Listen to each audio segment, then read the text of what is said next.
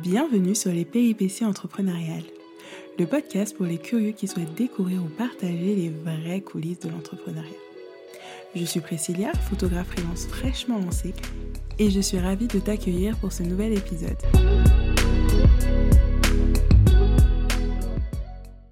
Salut et bienvenue dans ce nouvel épisode des péripéties entrepreneuriales. La semaine dernière, sur mon compte Instagram Instant P Studio, je te demandais quel sujet tu voulais que j'aborde aujourd'hui dans cet épisode et tu m'as répondu comment se faire connaître quand on se lance.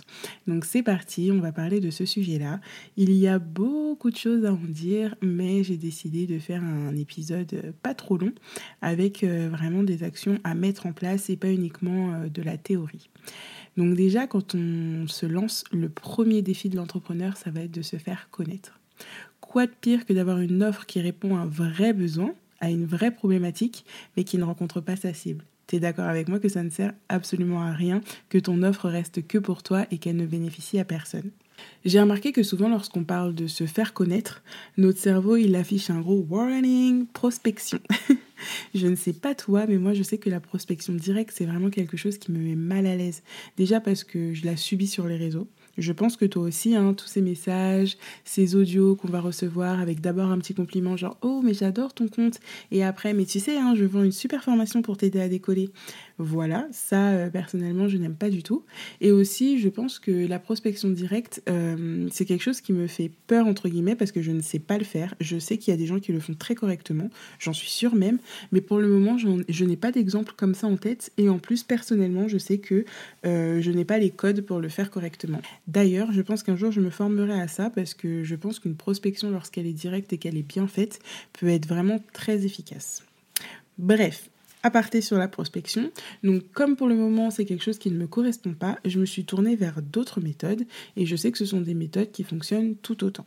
La première méthode va être tout simplement d'activer ton réseau personnel. Tu as forcément un réseau personnel hein, qui est composé de ton cercle familial, de tes amis, de tes connaissances, même de tes collègues si tu es salarié par exemple ou que tu travailles dans une entreprise. Euh, ça peut être toutes les personnes que tu as pu rencontrer lors de tes études, des personnes que tu as pu rencontrer même euh, lors de soirées ou de restaurants, des amis d'amis, etc. Et ben, tout ce réseau-là, il va falloir l'activer d'une manière très simple, euh, juste en prenant contact avec eux ou lors d'une conversation, de leur expliquer ta nouvelle activité d'expliquer que tu te lances dans l'entrepreneuriat, que maintenant tu as une activité freelance. Euh, si tu proposes des services, bah, expliquer quels sont tes services. Et si tu proposes des produits, expliquer également.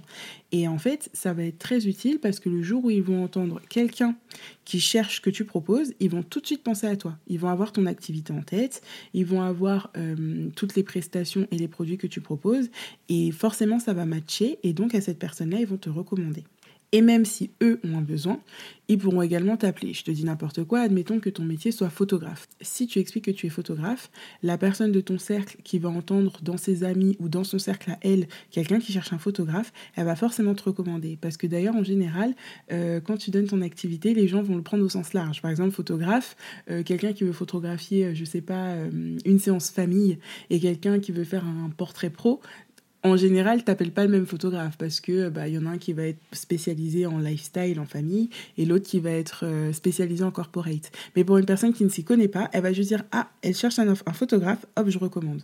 Et ça va être pareil pour les métiers du web. En tant que community manager ou créatrice de contenu, quand j'explique ça par exemple à mes parents, c'est pas hyper clair. Donc dès qu'ils vont euh, rencontrer quelqu'un qui, travaille sur internet ou qui a besoin de quelqu'un qui travaille sur internet, bah, ils vont me recommander, mais parfois euh, c'est pas du tout mon domaine. voilà. Donc pour que ce soit efficace, il faut vraiment que tu arrives à expliquer clairement ce que tu fais et à qui tu t'adresses. Et d'ailleurs, ça c'est un super exercice pour être sûr que euh, ton entreprise est, a des bases solides, que tu as ton client idéal, le fameux persona, et surtout que tu connais les services que tu proposes. C'est hyper important parce que souvent on cafouille un peu, on met 5 minutes pour expliquer ce qu'on fait, alors que l'idée c'est vraiment d'être au plus clair possible. Ce n'est parfois pas évident d'expliquer ces nouveaux métiers à des personnes qui ont l'habitude vraiment des, des emplois basiques du salariat ou euh, qui n'ont pas l'habitude euh, de rencontrer des entrepreneurs. Ça, c'est vraiment important d'activer ton premier réseau, à savoir ton, réseau personnel. Et d'ailleurs, tu peux le faire par plein de biais. Si tu as un compte personnel Facebook, tu peux rentrer en contact avec euh, ces personnes-là par là. Tu peux aussi changer ton, ta profession, ton activité sur ton profil Facebook. Voilà, il y a vraiment plein de manières d'activer ton réseau personnel tout en douceur et de manière assez simple. La deuxième chose que je te propose, c'est de te créer un cercle professionnel. Donc déjà, quand on est entrepreneur, on peut vite se retrouver seul. J'en avais déjà parlé euh, dans un précédent épisode sur l'importance justement de se créer un cercle et de s'entourer en tant que solopreneur. Donc déjà, c'est un super avantage de choisir toi-même tes collègues. et ensuite, c'est hyper important pour plusieurs raisons. Déjà, lorsque tu es entouré de personnes euh, qui sont dans la même situation que toi, donc de tes pairs, hein, qui sont dans la même situation que toi professionnelle, j'entends, ça permet d'échanger sur des problématiques en commun et de se soutenir mutuellement. Par exemple, si toi tu as une problématique, peut-être que la personne en face de toi aura eu la même avant et inversement. Donc c'est vraiment un soutien mutuel et c'est hyper important. Ensuite, t'entourer d'autres entrepreneurs, ça peut également tout simplement euh, être des prospects. C'est-à-dire que euh, un entrepreneur qui va avoir euh, un besoin, s'il sait que tu proposes ce service-là, il va d'abord venir te voir parce que tu seras déjà dans son cercle professionnel et ça évite d'aller voir des personnes qu'on ne connaît pas. Et le dernier point, c'est que tu peux bénéficier de l'audience de tes amis entrepreneurs, en tout cas de tes business friends, qui pourraient également en avoir besoin. Donc, euh, je te dis n'importe quoi. Admettons que toi, encore une fois, tu es photographe. Tu as un collègue entrepreneur euh, qui travaille euh, dans le graphisme. Et lui, dans son cercle à lui, il y a quelqu'un qui cherche un photographe. en général, il va te recommander toi. Et inversement, toi en tant que photographe, si tu entends quelqu'un qui a besoin d'un graphiste, qui a besoin d'une nouvelle identité visuelle, d'une salle graphique ou peu importe, et eh ben, tu vas potentiellement le recommander à ton collègue entrepreneur parce que tu le connais, tu sais comment il travaille et tu sais que c'est quelqu'un de fiable. Donc l'idée c'est vraiment de faire ce, bouche à oreille en fait parce que le bouche à oreille c'est vraiment euh, ce qui fonctionne le mieux parce que c'est une recommandation et quand on recommande quelqu'un ça inspire déjà cette confiance qu'on n'a pas lorsqu'on va chercher soi-même une personne qu'on ne connaît pas du tout et qu'on va approcher euh, bah, directement par son activité. Alors que lorsque c'est quelqu'un qui est recommandé ou que toi-même tu recommandes, en plus de dire euh, oui, il est graphiste, tu vas pouvoir dire par exemple euh, elle est super à l'écoute, tu verras, euh, elle va vite cerner ce dont tu as besoin et toutes ces informations-là supplémentaires, elles vont forcément inspirer confiance et donner plus envie de travailler avec cette personne. Pareil, pour se créer un cercle professionnel, ça peut être très simple et il y, a, plusieurs manières. Déjà, grâce aux réseaux sociaux. Si tu te crées un compte Instagram professionnel, tu vas toi-même aller suivre d'autres entrepreneurs et en suivant ces personnes qui partagent tes valeurs, etc., vous allez forcément échanger et au bout d'un moment, il y a un lien qui va se faire. Ensuite, si tu crées une page LinkedIn, avec LinkedIn, euh, vu que c'est très professionnel, tu vas en profiter pour te connecter en premier lieu à ton cercle personnel, mais également développer ton cercle professionnel. Donc peut-être en ayant des, liens en commun. Enfin, tu vas être connecté avec une personne sur LinkedIn, bah, peut-être que dans son cercle à elle, tu verras potentiellement des collègues euh, en devenir. Donc voilà, tu pourras aussi te connecter avec ces personnes et aussi tout simplement en t'inscrivant dans des groupes Facebook d'entrepreneurs. Personnellement, je suis dans des groupes Facebook d'entrepreneurs et c'est vraiment riche parce que euh, déjà j'apprends beaucoup euh, juste en lisant leurs posts, en lisant leurs problématiques, etc. Et j'apprends également beaucoup parce que euh, bah il y a un gros partage en fait, un partage de connaissances, mais même un partage de questionnements. Donc parfois, sans même toi participer au groupe, mais juste en lisant, bah tu te rends compte que tu apprends vraiment plein de choses et que ça t'enrichit de manière indirecte. Et pour être un peu plus direct du coup, tu tu peux aussi te présenter sur ces groupes et ne pas hésiter à interagir avec les personnes qui elles-mêmes écrivent. Et ça permet également de connecter et d'avoir euh, un nouveau cercle professionnel qui est bien utile. Ce sont des méthodes qui sont vraiment très simples à mettre en place pour réussir à se faire une place et se faire connaître assez simplement.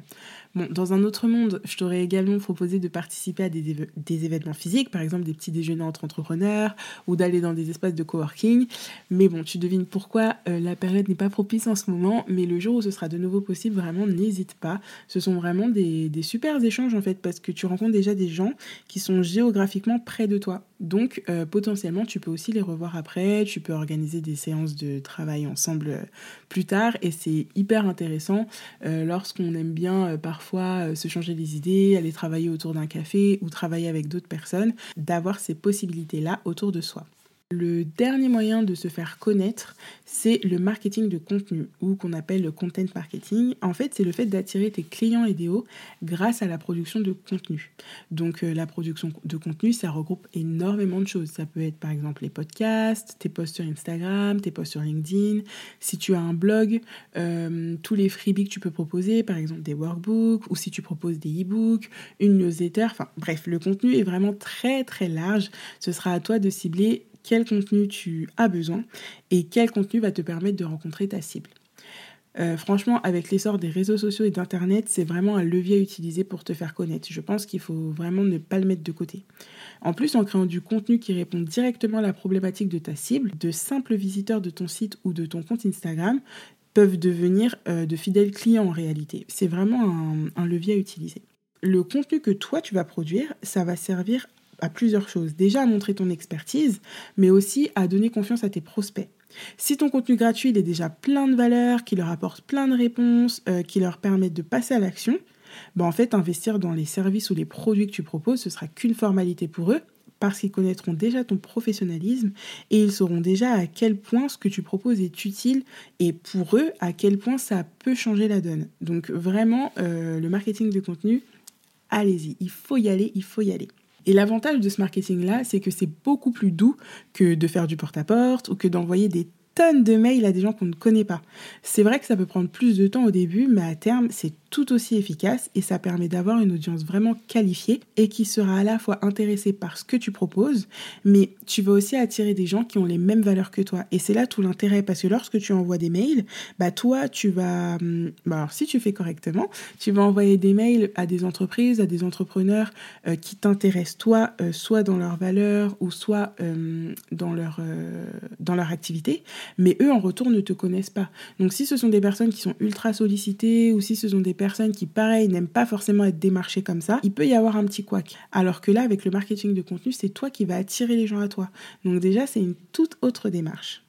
Pour obtenir un bon résultat à tous les coups, il y a une formule presque magique. Il te faut ton client idéal, donc savoir à qui tu t'adresses, une stratégie bien ficelée, donc savoir comment tu t'adresses à lui, ce que tu lui proposes et pourquoi, et surtout du contenu de valeur. Une fois que tu as ces trois choses-là, c'est banco. Normalement, c'est un bon résultat à tous les coups.